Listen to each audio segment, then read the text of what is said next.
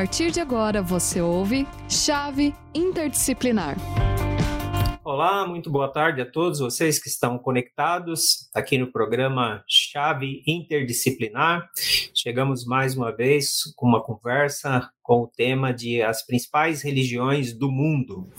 É, o objetivo desse, desse programa, principalmente no que é, aborda, né, os programas que abordam os aspectos da teologia, da ciência da religião, é, da filosofia e da sociologia, é trazer uma abordagem e uma análise né, a respeito dos fatos religiosos, é, de como tudo isso se encaixa né, na sociedade e os fenômenos religiosos. Eu sou o professor Cícero Bezerra, sou coordenador da área de Humanidades aqui do Centro Universitário Internacional Uninter. Na área de Humanidades, nós temos os cursos de é, Teologia e Bíblica Interconfessional, temos também o curso de bacharelado em teologia católica, curso de ciência da religião, que é uma licenciatura, também o curso de filosofia, a gente tem a licenciatura e também o bacharelado. E também o curso de sociologia, da mesma forma, temos a licenciatura e o bacharelado, temos a segunda licenciatura, é, tanto na filosofia quanto na sociologia, e a formação pedagógica. Então você vê que tem uma série de desdobramentos desses cursos, é, tentando oferecer oferecer para os estudantes a melhor formação possível. E hoje à tarde nós temos aqui o professor doutor Luiz Alexandre Rossi. Nós estaremos conversando. O professor Rossi também é um dos professores né, da, daqui da equipe de humanidades. E estaremos então é, conversando sobre as principais religiões do mundo. Queremos já agradecer a vocês que estão conectando, né? Vocês de várias partes aí do Brasil que estão conectando e participando aqui do programa Chave Interdisciplinar esse é um programa bem interessante, é, que fica gravado também, né? E você pode compartilhar é, com os seus amigos, os seus conhecidos, e até mesmo se você quiser é, angariar ou, ou, assim, resgatar né, algum material, algum debate, você pode usar, é, que vai ficar disponível para você. Então, professor Luiz, muito boa tarde. Gostaria que você fizesse aí uma saudação inicial, é, se apresentando e também já dando aí um ponto de de partida, né, quando a gente fala nas principais religiões do mundo. Muito boa tarde, professor. Boa tarde, professor Dr. Cícero. Boa tarde, alunos e alunas. Bem-vindo a todos e todas né, esse programa importantíssimo né, para a construção do, do conhecimento. É, então, sou o professor é, Luiz Alexandre Rossi, é, sou doutor em Ciências da Religião, mestrado em Teologia, sou biblista de formação e atuo né, especificamente, não mais especificamente, na área de humanidades, sob o comando do professor professor Cícero na, nos cursos né, de Ciência da Religião, é, Teologia Interconfessional e Teologia Católica, no que diz respeito mais especificamente às disciplinas de Sagradas é, Escrituras. E pensando, professor Cícero, né, nas grandes religiões né, é, presentes nesse enorme mundo que vivemos, é importante pensar é, na responsabilidade que esses grandes grupos religiosos têm é, na construção de uma ordem é, mundial, é, uma ordem planetária é, que, que seja uma construção responsável, né? uma construção é, onde é, os seres humanos, homens e mulheres, vivam de uma tal maneira que aprendam a respeitar é, a integridade física, emocional, é, intelectual, familiar de cada um, para construir né, um, um, espaço de vivência e convivência é, onde, onde caibam todos. E, nesse sentido, é, as religiões têm, né, devem ser pensadas é, a partir dessa responsabilidade. As religiões não têm uma responsabilidade apenas, é, diríamos assim, espiritual, é? É, da, da, condução e da formação espiritual nos mais diversos aspectos né, de, cada, de cada religião. Mas as religiões têm uma função eu diria assim, uma função pública, né? uma, uma função no interior mesmo da da sociedade. Afinal de contas, é, cada um dos fiéis, não importa de qual dessas religiões, dessas grandes religiões, ou também das menores, né? É, todos os fiéis são simultaneamente é, cidadãos de uma cidade, de um estado, de um país, né? e todos nós vivemos coletivamente. Eu gosto sempre de dar esse exemplo, né? e vou me estender um pouquinho mais aqui né? é, nessas palavras iniciais. Tá? É, imagine né? Imagine, é, eu falo aqui com vocês, converso aqui com vocês desde a cidade de, de Curitiba. Né? E aqui em Curitiba, como em qualquer outra capital do país, ou mesmo outras cidades, você tem uma grande quantidade de expressões religiosas dentro, dentro das cidades. É, então, imagine né? É, é o Aedes aegypti, né? o mosquitinho que causa lá. Que causa lá a patologia, é, a, né, se ele fosse, né, ele vai, ele sobrevoa as pessoas para picar, e ele não vai perguntar se a pessoa é católica, cristã católica, se é protestante, se é budista, se é muçulmana, se é afrodescendente, né? É, ele vai, né? Ele vai dizer, ele é o mosquito que transmite a dengue, ele é transreligioso, por assim dizer. Né?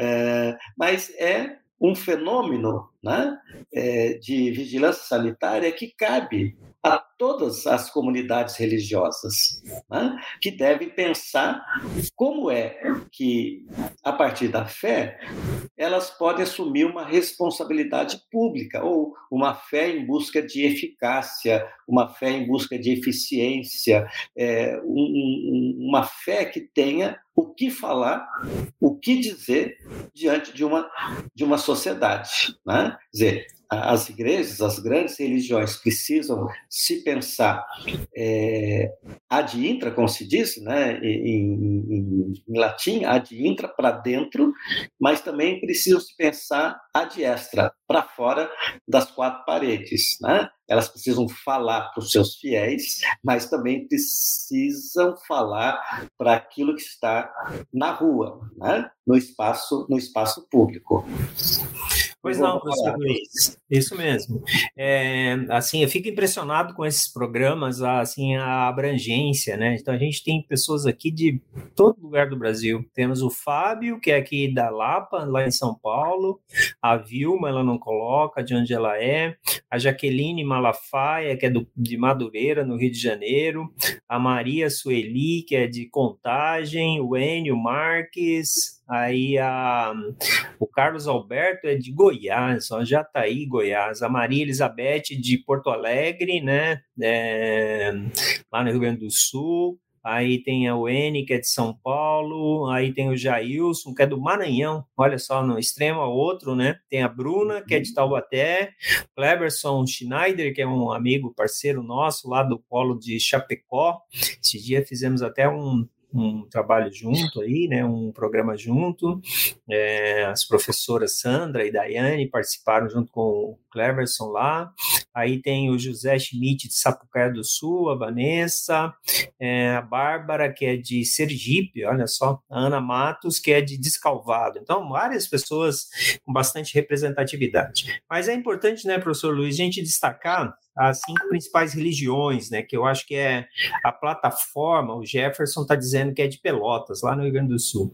Que é a, essas cinco principais religiões, elas assim acabam se trans, acabam são, né? A, as principais a plataforma básica para os desdobramentos de todas as outras religiões, que é o budismo, né?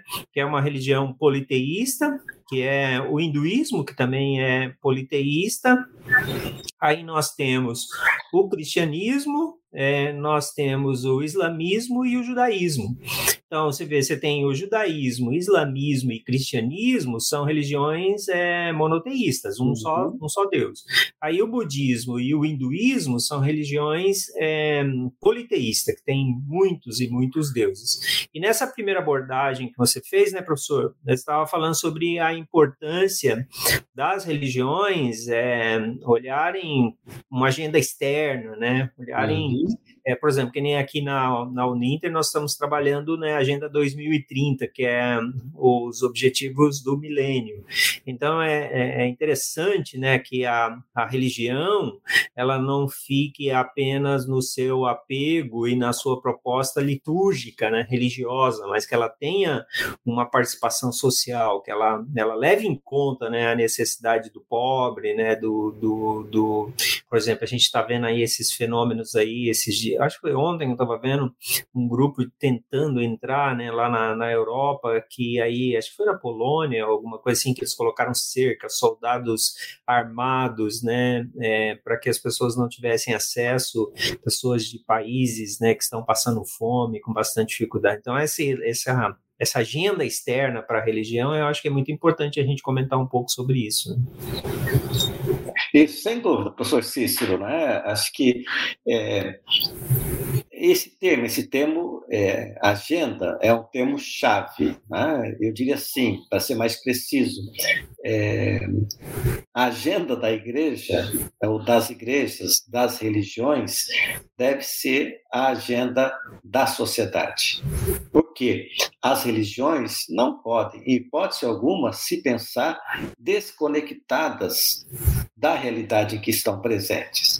Todas as religiões, sejam elas monoteístas ou politeístas, são, são fenômenos históricos, né? são fenômenos que, que nasceram no chão da vida, no chão, no chão da história, e precisam responder a partir das suas doutrinas, das suas confissões, através dos seus estatutos, através dos seus comportamentos, responder às grandes perguntas que, se, que são feitas a partir do dia a dia, a partir da história.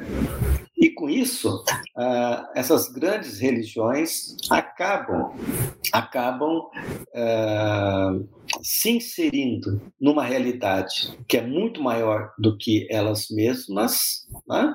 e contribuindo de forma, de forma eficaz. Né? Imaginem, por exemplo, dizer, alguns temas importantes da agenda contemporânea. Né? Nós temos o, o grande tema é, que é o, o emergencial, né? que esse é o grande tema emergencial, que é o tema ligado à, à ecologia.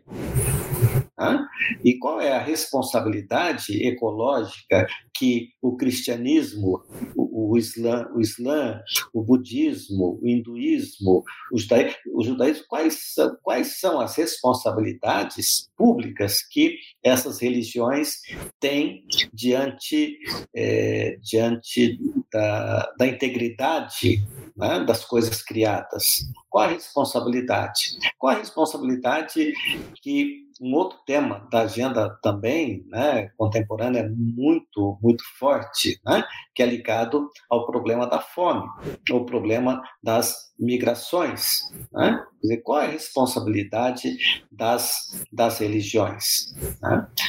E o professor Cis falava algo importante que está relacionado à agenda. Né? Porque dentro dos espaços religiosos ou dos espaços das celebrações dessas cinco grandes religiões, você tem os aspectos litúrgicos, né? distintos, diferenciados, né? Para cada uma delas, mas a liturgia, sejam elas quais forem, precisam ser liturgias conectadas com o lado de fora, né? ou seja, liturgias que façam referência ao mundo ad extra, né? como dizia, que está fora das portas. Para quê? Para que sejam liturgias conectadas com a vida e que eduquem os fiéis para a vida, né? uma educação para a vida. Né? É... Hoje se fala também é, num pacto global para a educação. Né? E vocês todos, por exemplo, fazem parte desse grande e bonito sistema da, da Uninter, de educação da Uninter. Vocês estão é, envolvidos né, a partir dos espaços religiosos de vocês, confessionais particulares, nesse pacto global, um pacto global de educação para quê? Para que, educados para a vida, nós possamos construir né, espaço ou um espaço global que seja melhor para todos e todas e todas viverem.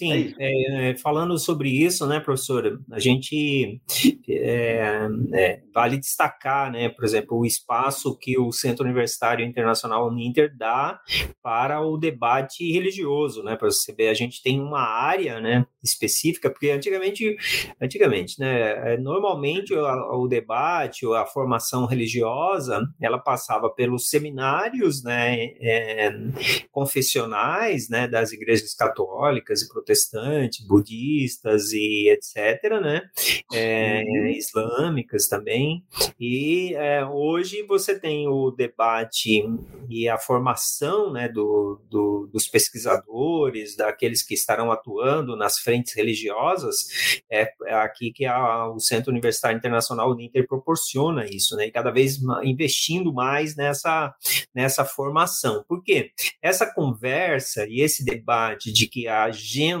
é, religiosa ela é uma agenda muito mais ampla, é uma agenda é, muito mais do que litúrgica, ele é muito importante, porque se, se não acontecer esse debate, o que, que vai, é, qual que é o resultado disso? Historicamente, a religião ela fica na periferia, né? Na periferia da sociedade, quanto que a religião ela tem uma força muito grande, uma, uma força propulsora, né, que pode alavancar, né, vários projetos, uh, trazendo aí, né, uma linguagem mais política, projetos de políticas públicas, né, projetos de transformação, projetos voltados para a área da, social, da, da, da educação, porque a força da religião por exemplo, no Brasil, nós somos um país aí com perto aí de quase 90% de cristãos, né? Se você junta protestantes e católicos, você, você, tem uma representatividade enorme. Então você imagina aí, vai chegar a quase 200 milhões de habitantes. Aí você vai para a América Latina, você vai para alguns países da Europa, né? A força da religião.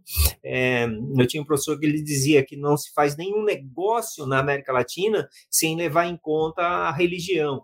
Então eu acho que quando a gente tem esse entendimento entendimento, e aí a gente tem que agradecer né, pela, pelo espaço que a, a estrutura né, do Centro Universitário Uninter né, é, é, forne, é, oferece né, para o debate religioso, né, professor? Não, sem dúvida, sem dúvida. Isso é, é importantíssimo porque é, cria esse espaço é, privilegiado, né, privilegiado para nós pensarmos um fenômeno que é importante, como o senhor mesmo disse, né? Não tem como interpretar é, a sociedade brasileira se nós não colocarmos o óculos com viés religioso. Né? Muita coisa passa passa pelo óculos de lentes é, de lentes é, religiosas, né? E, e, esse espaço que nós temos, né? É, dentro da área de humanidades temos um, um núcleo bastante forte, né? Com três, duas graduações e uma e uma licenciatura que tratam especificamente é, do fenômeno religioso, né? um a partir das ciências da religião e outro e outros dois a partir a partir da teologia. Isso traz é impressionante, né? A qualidade de discussão e de produção de conhecimento que isso traz traz para nós, né? Sim, é... professor, deixa eu, deixa eu te cortar um pouquinho aí. Tem uma pergunta aqui da professora amiga nossa aqui também, né? É, Karen, né? A Karen está perguntando, professor Luiz, eu gostaria de fazer uma pergunta. Como as religiões é, podem contribuir para o diálogo interreligioso?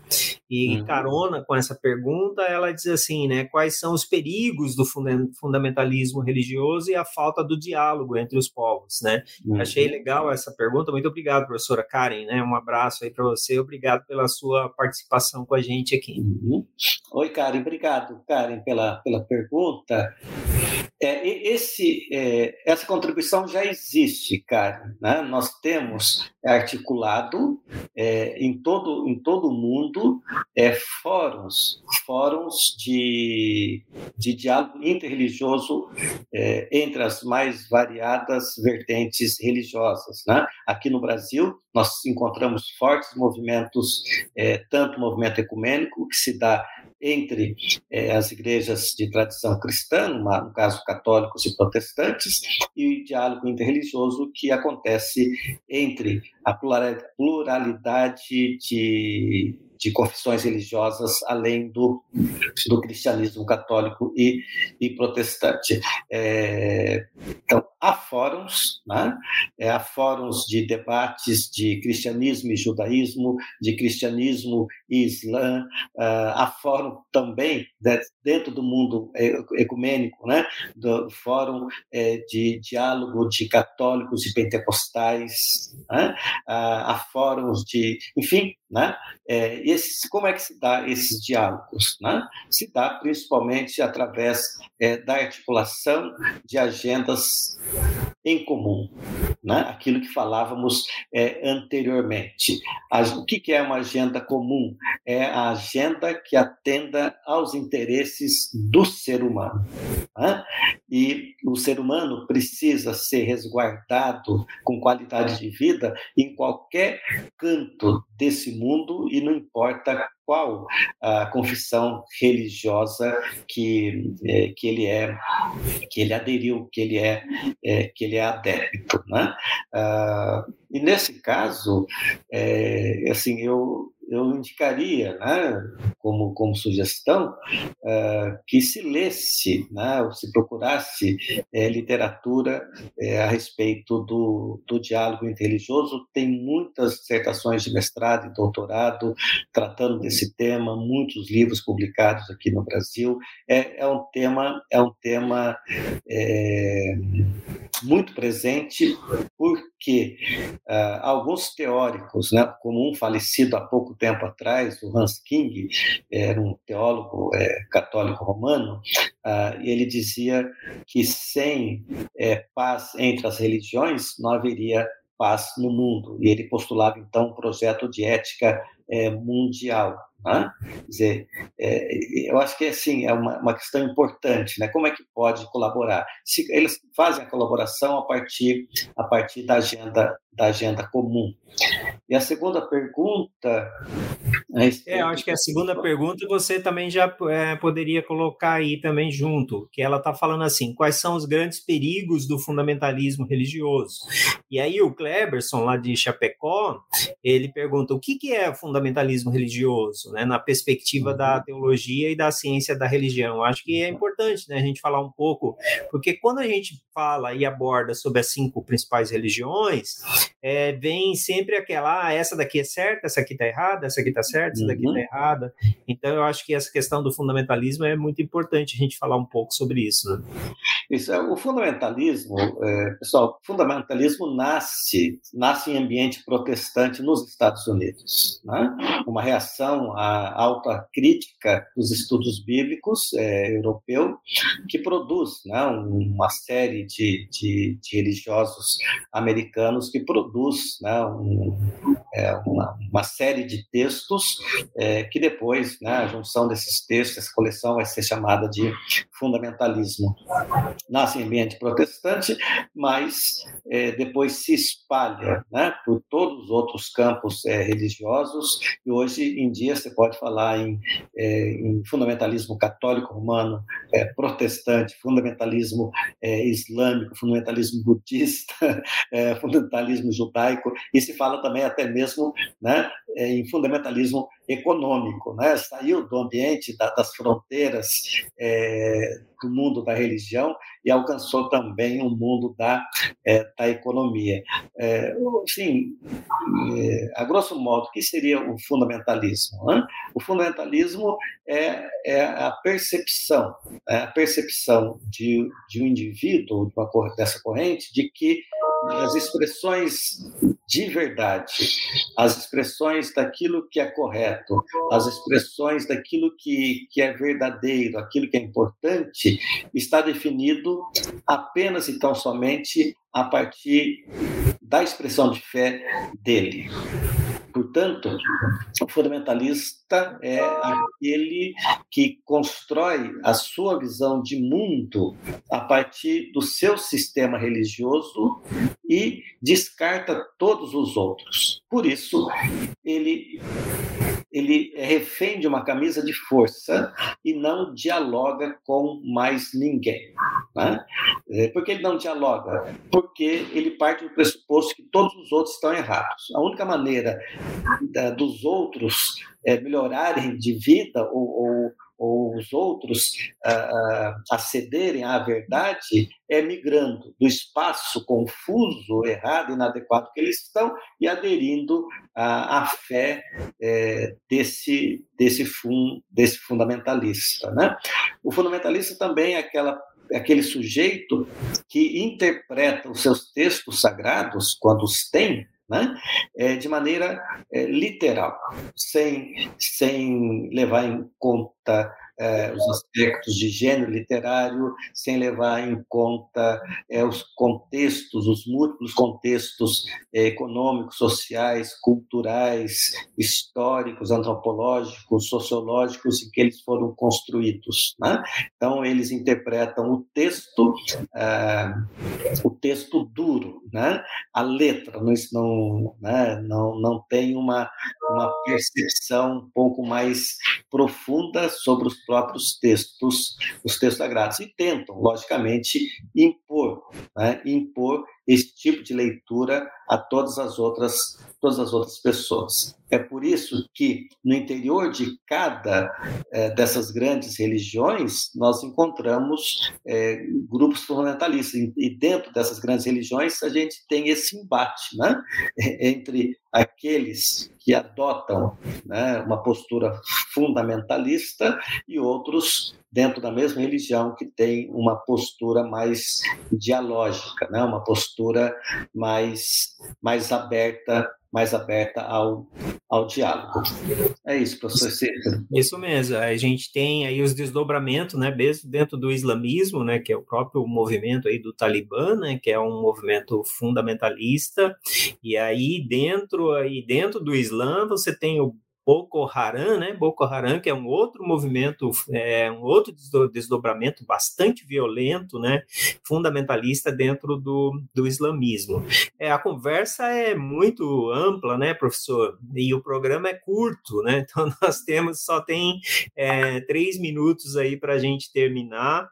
É, o Carlos Alberto está dizendo que fundamentalismo seria uma vertente teológica que surge em reação ao modernismo e que dizia se a religião se adequasse ao mundo moderno, ela estaria abrindo mão da sua relevância e tal. Muito obrigado aí, Carlos Alberto, né, pela contribuição.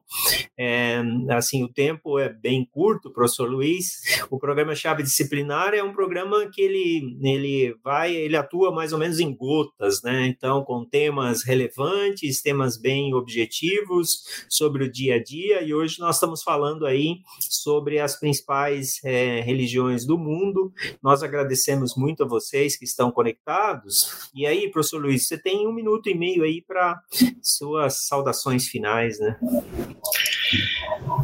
Eu queria finalizar, professor Cícero, agradecendo a presença de todos e todas por separarem esse tempo importante né, da vida de vocês, da formação de vocês, para dialogarem com, com a gente, comigo, com o professor Cícero, e estimulá-los né, para que continuem motivados, estudando, seja ciência da religião, teologia católica, teologia interconfessional, é, a fim de que é, nós tenhamos condições, né? que estamos do lado de cá, do Sr. Cícero como nosso coordenador, de todos os professores, professores, tutores, tutoras, de apresentar sempre para vocês um material é, que você, com qualidade para que vocês possam viver cada vez mais e ter uma formação cada vez mais agradável.